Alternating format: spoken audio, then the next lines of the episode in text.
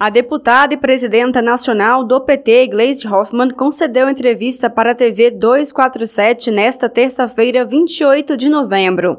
A entrevista foi conduzida pelos jornalistas Tereza Cruvinel, Daphne Ashton e Leonardo Atucci. Gleisi começou a entrevista falando sobre sua saúde, após ter feito cirurgia no coração, ao enfatizar que foi uma surpresa ter recebido o diagnóstico de obstrução das veias coronárias, por conta de suas condições de vida, de exercícios físicos e alimentação equilibrada. Eu tinha uma vida bem regrada do ponto de vista é, de exercício, de alimentação, né? Eu não como carne, então não como gordura.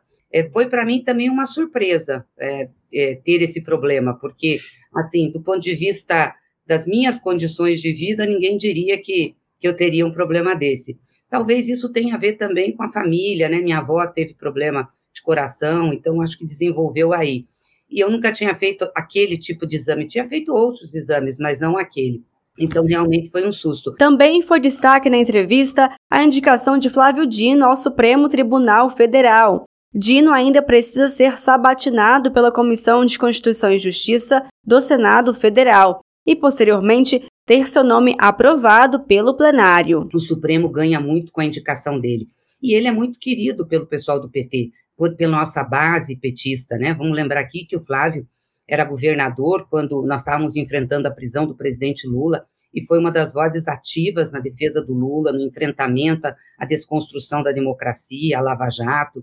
Então, nossa base gosta muito do Flávio, acho que vai ser, vai ser muito bom. Gleisi lembrou sobre o papel do PT no enfrentamento permanente à extrema-direita. Nós temos que fazer a disputa política na sociedade não é porque nós ganhamos o governo que nós temos que ficar acomodados. O PT tem que estar organizado em todos os municípios, tem que reavivar os seus comitês de luta, tem que falar com o povo, tem que se organizar, né, para que a gente não deixe de fazer esse enfrentamento.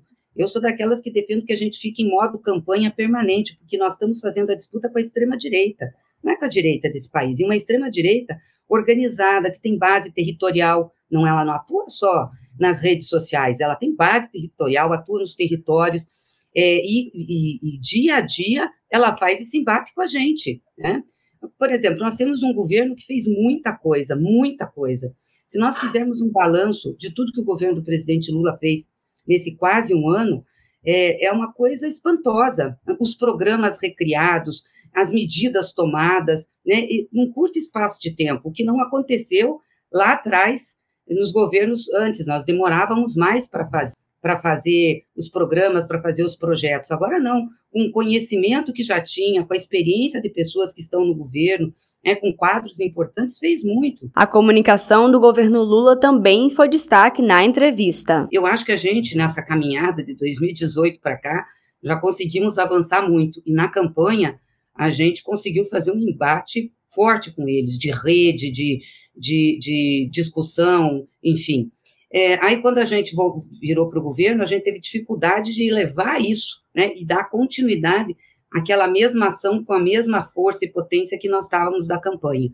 Mas eu acho que o governo está tomando as medidas, eu tenho conversado com o ministro Paulo Pimenta, que é de comunicação, até tivemos juntos ontem, falar um pouco sobre isso, está tomando as medidas, está se esforçando para fazer. Mas é bom sempre a gente ter a militância cobrando e falando para que a gente possa é, não, não deixar isso de lado, né? A, a comunicação é um instrumento muito importante. Né? E ela é importante, claro, orientada pela disputa política, por onde a gente tem que ir, pelo projeto que a gente tem que ter. A presidenta nacional do PT falou ainda sobre as eleições municipais, a candidatura de mulheres, principalmente de mulheres negras, para a disputa política de 2024. As plenárias que a gente faz, as discussões, elas também servem para a gente acumular, para debater, para ver as ideias, ver o que, que tem de problema, e servem para a gente preparar as eleições de 24, que é outro desafio que nós temos. Eleições em todos os municípios brasileiros, e o PT está presente em mais de 3 mil municípios, de forma organizada,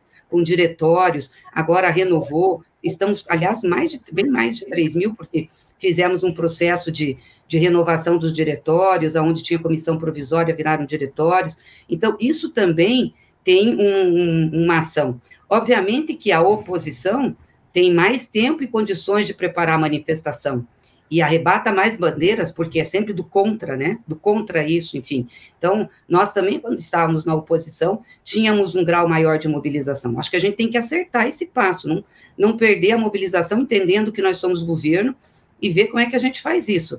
É um debate que nós estamos fazendo dentro do partido, e eu tenho conversado muito também com os movimentos sociais, para a gente não deixar é, a, a peteca cair, nós não podemos ficar, entendeu, achando que está tudo certo. A gente tem que fazer essa disputa e ver quais são as bandeiras mobilizadoras em termos de base social nossa, mas também da sociedade. O crescimento do produto interno bruto no Brasil é resultado da PEC da transição, do aumento real do salário mínimo e da desoneração da tabela do imposto de renda, ressaltou a presidenta nacional do PT, Gleisi Hoffmann, ao enfatizar as ações do presidente Lula para o desenvolvimento do país. Nós tivemos até surpresa com o crescimento do PIB, porque o mercado apostava no início do ano que não ia crescer mais de 1%. Nós vamos fechar o ano crescendo 3%, embora tenha uma desaceleração da economia agora nesse, último trimestre, o que preocupa, mas nós vamos fechar crescendo 3%.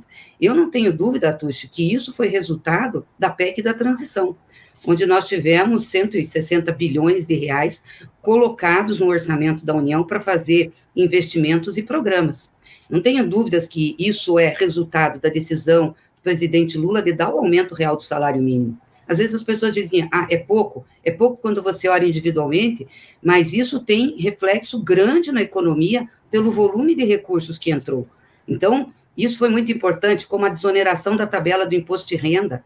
Ou seja, quem ganha até R$ 2.640 deixar de pagar, essa pessoa vai consumir mais. Isso tem impacto na economia da reestruturação do, do, do Bolsa Família, que eu falei aqui, agora do Desenrola. Isso tudo só foi possível porque a gente tinha recurso no orçamento. Ainda durante a entrevista, Gleisi falou sobre a Petrobras.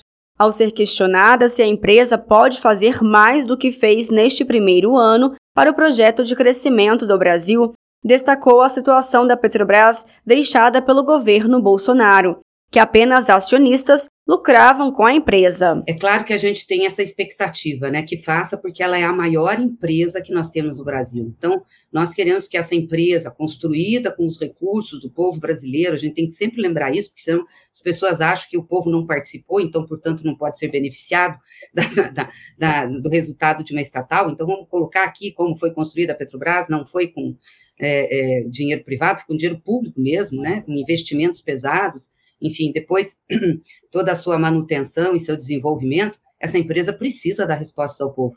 Nós precisamos ter combustível barato, gás de cozinha barato, né? sei do esforço que está sendo feito pelo Jean Paul, pelo presidente Lula para acontecer isso. Acho que precisamos cada vez mais fazer. Agora, eles deixaram a Petrobras um grau de blindagem, fizeram da empresa uma coisa tão de mercado que nada pode, nada deve, entendeu? Que só o mercado pode, então só quem está lá como acionista pode ganhar dinheiro da Petrobras, pode dividir os seus louros, que é difícil muitas vezes você fazer com mais rapidez, é, fazer com que essa empresa, que é um ativo nacional do povo brasileiro, possa é, voltar-se para entregar ao povo brasileiro é, os seus resultados, né? De Brasília, Thaisa Vitória.